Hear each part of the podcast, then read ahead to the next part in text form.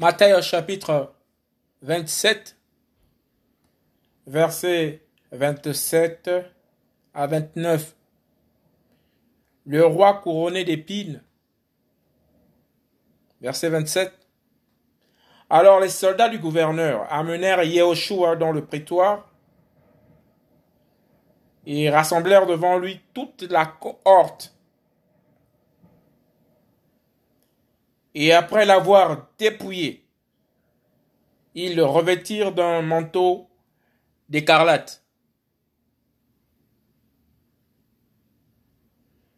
Et ayant fait une couronne d'épines entrelacée, ils la mirent sur sa tête et ils lui mirent un roseau dans sa main droite et s'agenouillant devant lui, il se moquait de lui en disant, nous te saluons, roi des Juifs.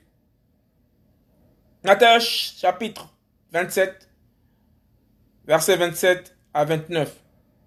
Le roi couronné d'épines